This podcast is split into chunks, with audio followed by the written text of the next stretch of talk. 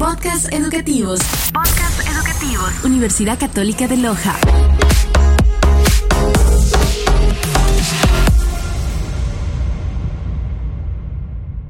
Buenos días, estamos 29 de abril del año 2020. Me encuentro con eh, el licenciado José Luis Ojeda, eh, líder en la comunidad, reconocido a nivel local y nacional por su trabajo voluntario en organizaciones eh, de servicio social y en Loja particularmente por la Fundación de Apoyo Juvenil CAGE.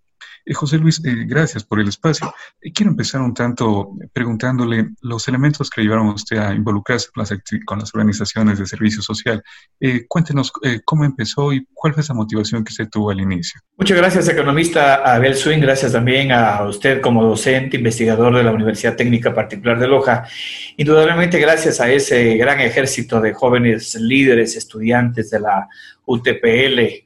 Sí, efectivamente eh, volver a, recordar hace más de unos 35 años lo que significó involucrarse en un colectivo de, de trabajar, de articular, de empoderarse de un sector importante, sensible de la sociedad, como es los jóvenes, realmente fue algo extraordinario.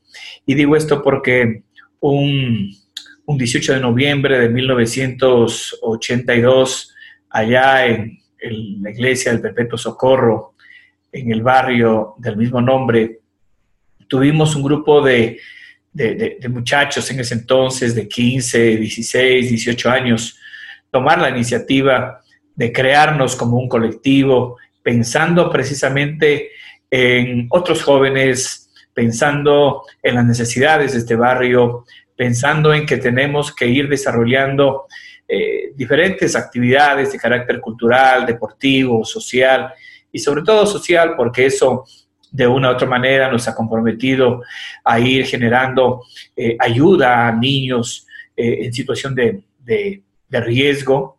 Y así fue avanzando poco a poco este proceso.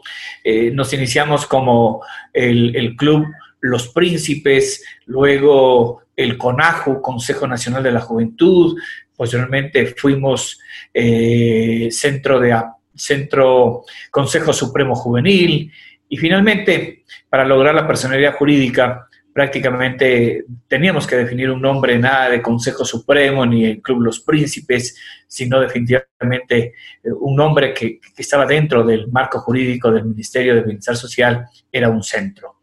Y así fue. Y posteriormente eh, avanzó el tiempo, avanzó todo este proceso, toda esta hoja de ruta y, pasamos a ser prácticamente una organización ya de segundo grado, como es una fundación que gracias a la confianza y a la credibilidad de, todo ese equipo que ha ido poco a poco avanzando, han pasado más de unos 3.000 jóvenes eh, por la fundación formándose en diferentes áreas. Eh, hoy Fundación Caje se ha ganado el corazón de, los lojanos, de, los, de la zona sur, y hoy también estamos gozando de la confianza de cooperación nacional, de cooperación internacional, del gobierno, de los ministerios.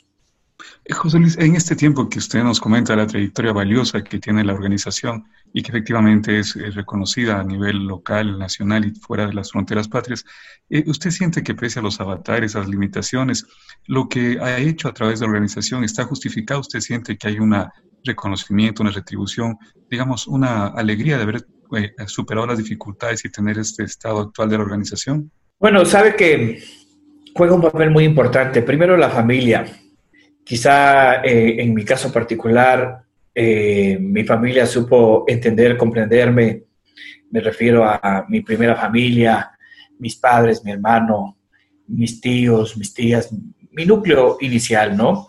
Hoy, al formar una nueva familia, ya mi esposa y mis hijas, claro, eh, son momentos difíciles que a veces no se los puede entender, pero la, la satisfacción del deber cumplido, como dice usted, el mirar que en cada paso que usted da, eh, en cada caminar, en cada encuentro, en cada recorrido, usted se encuentra con personas que, lo reconocen y que dicen, sabe, gracias a usted, gracias a la fundación, eh, he conseguido, me han ayudado, me han apoyado. Y, es muy importante, ¿no? tener esa satisfacción de servir a los demás. Yo pienso que el mundo es pequeño y, es una rueda que, rueda, rueda y en la medida como tú tienes la capacidad eh, de, dar, de entregar, de ayudar, de apoyar, en esa medida uno recibe lo mismo y no lo recibe en uno, recibe en la propia familia, en el resto de los miembros del entorno. Por eso es importante que, que los jóvenes estudiantes de la Universidad Técnica, al escoger esta carrera de comunicación social, de vinculación con la sociedad, eh, aprovechen porque la universidad es una sola, la vida es una sola, es un solo momento y hay que eh, optimizar el recurso tiempo, hay que dar lo que uno tiene y sobre todo eh, esto de estar involucrado en las organizaciones sociales, es una escuelita de formación en valores, es una escuelita que nos, que nos permite un aprendizaje y, una entrega en la medida como tú vas eh, eh, encontrando tu habilidad, tu destreza, tus experticias, tu capacidad. Y José Luis, eh, gracias. Y así como usted evidencia cambios y también nos comenta esa transición en la familia a nivel personal, ¿usted también ha visto puede, digamos, dar fe de que ha habido cambios positivos en el entorno institucional, en la sociedad? Me refiero aquí, es una sociedad un poco más consciente, tolerante, acepta más, involucra más en esta trayectoria de este tiempo importante. ¿Puede decir usted aquello que también viene un cambio en la sociedad? Sí, eh, mire que juega un papel importantísimo la familia. Si en la familia no desarrollamos los valores morales, éticos, espirituales, si no enseñamos con amor, con cariño, si no somos eh, eh, los promotores de la empatía, sobre todo, un valor muy importante, y, no, discriminas, no discriminar a los demás, el ser humilde, el ser, el ser tolerante, el saber respetar la libertad del otro, como yo siempre digo, respetar tus espacios, eso nos permite tener una, una pista, tener un indicador para ir desarrollando esta sociedad que definitivamente nos está faltando mucho por ir generando una concienciación en una verdadera cultura de, valores. Eh, es cierto, los jóvenes de hace dos décadas atrás no son los mismos de los jóvenes de la actual década. Usted es uno de ellos que ha aprovechado su tiempo a lo máximo y que está donde está, igual que nosotros, pero esos tiempos ya no son los mismos de ahora. Hoy los jóvenes mm, están en su otro mundo, yo digo en, el otro mundo cibernáutico, y como que se ha perdido esa relación afectiva con los hijos, de los jóvenes con los maestros, con la propia familia, con la propia sociedad. Entonces, ahora en el momento actual, tanto la academia como la propia familia y la propia sociedad necesitamos volver ahora en esta crisis a reinventarnos. Yo creo que esta crisis, aparte de generar una adversidad muy profunda en la parte eh, eh, de salud, en la parte moral, emocional, también nos ha invitado a involucrarnos más, a meternos más en las familias y, a vivir en familia. Y eso quizá es lo que nos está haciendo mucha falta, sobre todo en sociedades como la nuestra, de América Latina. En esta misma línea, José Luis, usted comenta de la vinculación con las personas y de lo que la organización, la fundación ha hecho para liderar con buenos ejemplos hacia las personas locales y del país. ¿Cómo ha sido la respuesta de las instituciones? Eh, yo entiendo que dependen mucho de los líderes, las personas que dirigen las instituciones, pero en este tiempo han pasado ya algunas eh, gobernantes, eh, alcaldes y otras personas más. ¿Usted ha visto una respuesta favorable de las instituciones, tanto públicas como privadas, en este periodo de tiempo? Sabe que definitivamente las autoridades en el momento actual le debe mucho a la sociedad civil y particularmente al sector más sensible que son los jóvenes. Y al hablar de jóvenes hablamos de hombres y mujeres, porque creen las autoridades que no está claro eh, este compromiso institucional, este compromiso político, esta decisión política de considerar a los jóvenes como el sector más importante de la sociedad, de la ciudad, de la provincia, del país. Y digo esto porque lamentablemente, mire, si revisamos el marco legislativo, no hay una verdadera ley que esté sincronizando los intereses, las necesidades, los requerimientos y que garantice lo que establece la propia constitución política del Estado, que es una constitución más de garantías que, que, de deberes, que de derechos mismo, ¿no es cierto? Y entonces, una ley de la juventud que en el régimen anterior la aprobó la Asamblea y que el expresidente Correa nunca tuvo el interés ni su núcleo de aprobar el reglamento para eh, que se ejecute la ley. Eh, hablábamos de una Secretaría Técnica de Juventudes que hoy con la nueva austeridad económica lo primero que hizo el presidente Lenín Moreno fue de eliminar esa Secretaría Técnica de Juventudes. Y entonces no hablamos de una verdadera política pública de juventud.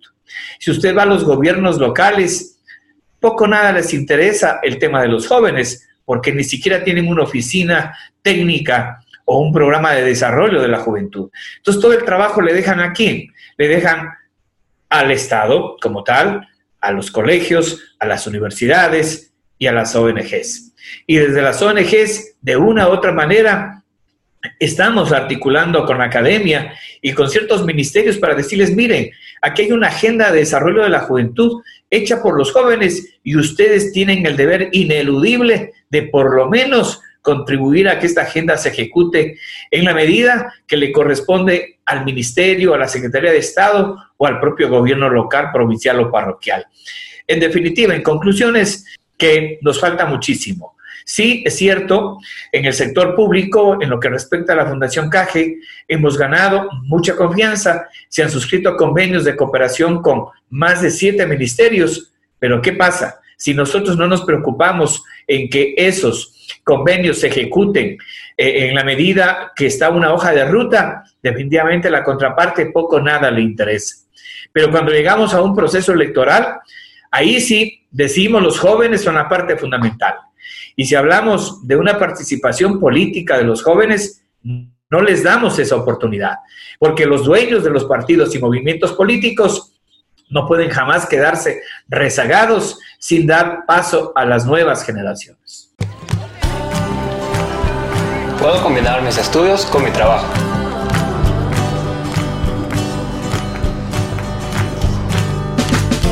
Aprendí más para enseñarles a hacer más.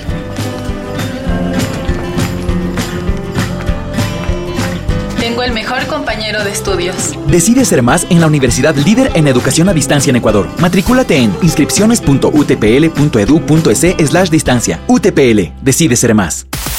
Carrera de comunicación. Carrera de comunicación. Modalidad a distancia. Modalidad a distancia.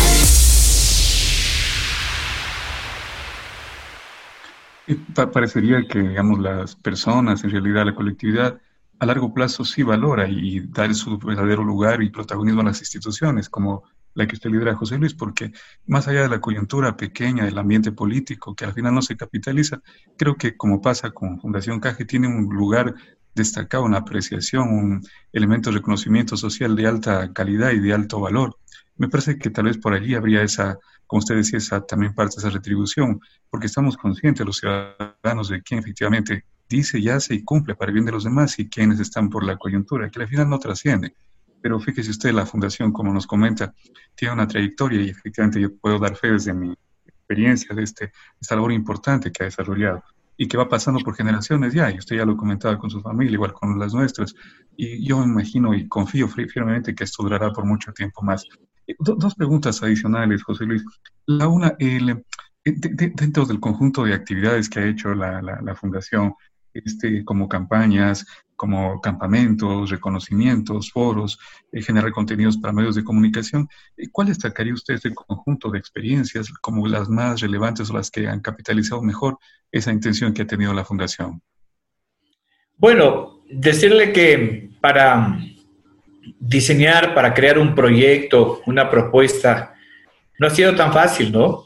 Primero, como en un emprendimiento, hay que establecer un, un estudio eh, de prefactibilidad, ¿verdad? De factibilidad, un diagnóstico, ver cuáles son las necesidades insatisfechas del sector de la juventud. Hoy ya no solamente nos referimos a los jóvenes, hoy Fundación Caje tuvo una nueva transformación con un nuevo, una nueva visión, una nueva misión, una nueva reestructuración de sus estatutos y ya no solo trabajamos en el sector de los jóvenes, sino ya trabajamos no solo en Loja, sino en Zamora, en El Oro y próximamente vamos a trabajar en el Azuay.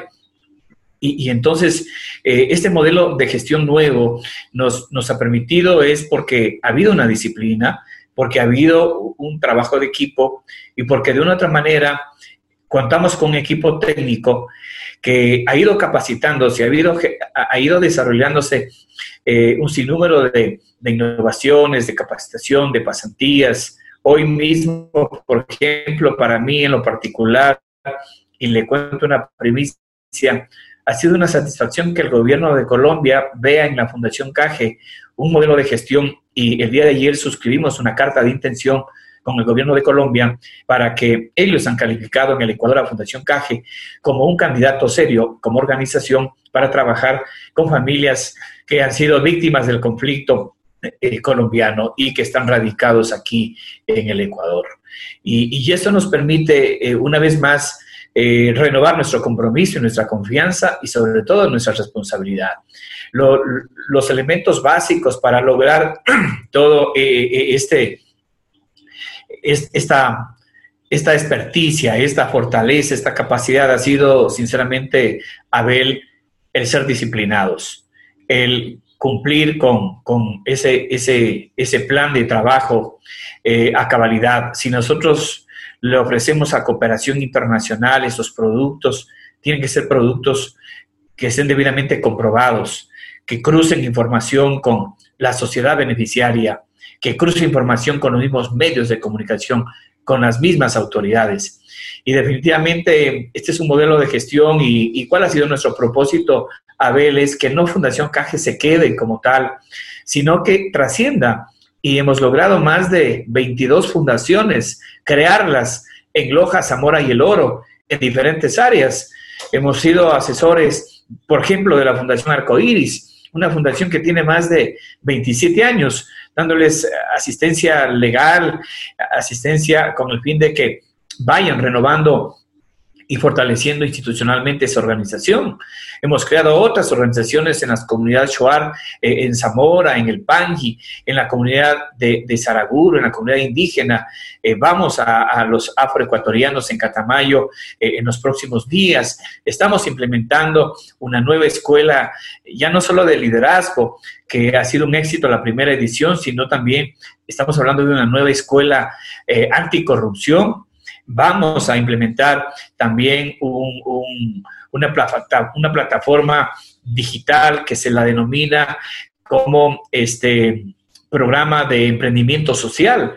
Entonces, eh, esos son los nuevos avances. Yo siempre digo, en este momento de crisis, Abel y distinguidos estudiantes, nos permite reinventarnos, nos permite pensar en algo nuevo y no quedarnos, porque esto tiene que ser una lección para medir el nivel de capacidad que tenemos cada uno de nosotros. Felicito esa labor, José Luis, porque ya lo decía usted hace un momento, es el tema de la constancia, el labor, la labor cotidiana, la disciplina, y le ha ido abriendo campos y puertas a nivel internacional. Mi felicitaciones y va a ser también un ejemplo para nuestros estudiantes de comunicación, para la comunidad, viendo eh, igual que como lo mencioné hace un momento, que desde la sociedad civil es un momento y eh, para proyectarse, sobre todo dar esa, esa firmeza a las acciones y que tengan un efecto concreto de servicio a los demás. Tienen este, como factor común el tema de la defensa de los derechos de las personas, derechos y libertades eh, para que puedan ellos comentarse, apoyar un tanto al el, tema, por ejemplo, del bienestar de la salud, pero también yo veo un eje fundamental en el tema de la libertad de expresión usted ha trabajado desde hace muchos años y la Fundación lo hace también, en la promover que las personas puedan expresarse y puedan eh, dialogar a través de ese ejercicio efectivo del derecho a la libertad de expresión y de comunicación. En ese punto y en torno a su experiencia en la organización, ¿qué factor habría que cuidar para que ese derecho se mantenga vigente y que no seamos, digamos, los ciudadanos como anulados o restringidos en nuestro derecho a decir y recibir información? Sabe que toca un tema muy apasionado como es la comunicación quizá más de 22 años me he involucrado eh, en el área de la comunicación social, del periodismo. Y eso podemos interpretar como una lectura clara, precisa y objetiva. Esto dirigido a los estudiantes, sobre todo, que la academia es el centro de educación que les permite visualizar, darles las pistas, darles las señales de que solamente la ética profesional, que solamente el, leer, el de investigar, el de profundizarnos más, el de empoderarnos, el de involucrarnos más entre la parte investigativa, entre la parte informativa y la parte humana. No olvidemos que el comunicador social, el periodista, es un facilitador que trata de orientar, de informar y de educar a los diferentes colectivos o públicos, pero en base a la verdad, generando el mayor nivel de transparencia y también de equilibrio emocional. Yo quiero con esto terminar, por ejemplo, y me solidarizo con, con el gobierno, sin necesidad de, ser adepto al gobierno, con el ex, eh, con el secretario, perdón, de la Presidencia de la República, en la última entrevista que tuvo Fernando del Rincón de CNN. Eso nos da una lección clara, mi estimado Abel y distinguidos estudiantes, de que el periodismo es una pasión, nos lleva, nos apasiona, pero también nos invita a mantener un equilibrio emocional y a saber distinguir entre lo que es una entrevista donde yo voy a indagar, donde yo voy a, a, descubrir, donde yo voy a, generar respuestas que la colectividad necesita y también saber contextualizar esa entrevista, porque yo no puedo adueñarme de la verdad y, y, decir en una pregunta como una forma de sentencia, como una forma de desquite, como una forma de decir yo me voy a esmerar, yo voy a sobresalir porque yo soy el duro, del espacio de la entrevista, yo soy el protagonista principal. No, no se trata de eso, este, estimados estudiantes. El periodista tiene que ante todo saber que es, es un ser humano y que nosotros no somos dueños absolutos de la verdad, ni jueces absolutos para dar sentencias. Tenemos que dar derecho a la, a la, a la duda. Tenemos que dar derecho a que el otro también exprese con pruebas testimoniales y contextualizar con lo que la ciudadanía lo dice, pero no decir yo sé y, yo soy el dueño absoluto y yo le digo como quiero que se establezca la censura previa. José Luis, muchísimas gracias por el tiempo. Nos quedamos con ese conjunto de lecciones, experiencias de una persona que ha formado comunicadores y líderes en el país. Y yo sé que usted lo dice desde esa sapiencia que día a día le ha ido cultivando el periodismo como una visión humanista, servicio a la sociedad, estamos para poder contribuir y provocar un bienestar general. Yo les felicito por esa iniciativa, estamos abiertos a generar este tipo de diálogos y, claro, con todo gusto, también estudiantes que deseen hacer prácticas en nuestra institución abiertos porque creemos que las organizaciones son un laboratorio donde los estudiantes tienen que saber eh, aprovechar el tiempo, ensayar. Eh, eh, aprovechar eh, los conocimientos, compartirlos y pienso que la juventud es una etapa de la educación en la acción. Muchas gracias y buenos días. Eh, Dios le pague, José Luis. Muchas gracias por su tiempo y un abrazo a la distancia. Podcast educativos. Podcast educativos. Universidad Católica de Loja.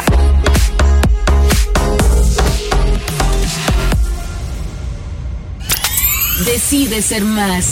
Decide ser más. Carrera de comunicación. Carrera de comunicación. Modalidad a distancia. Modalidad a distancia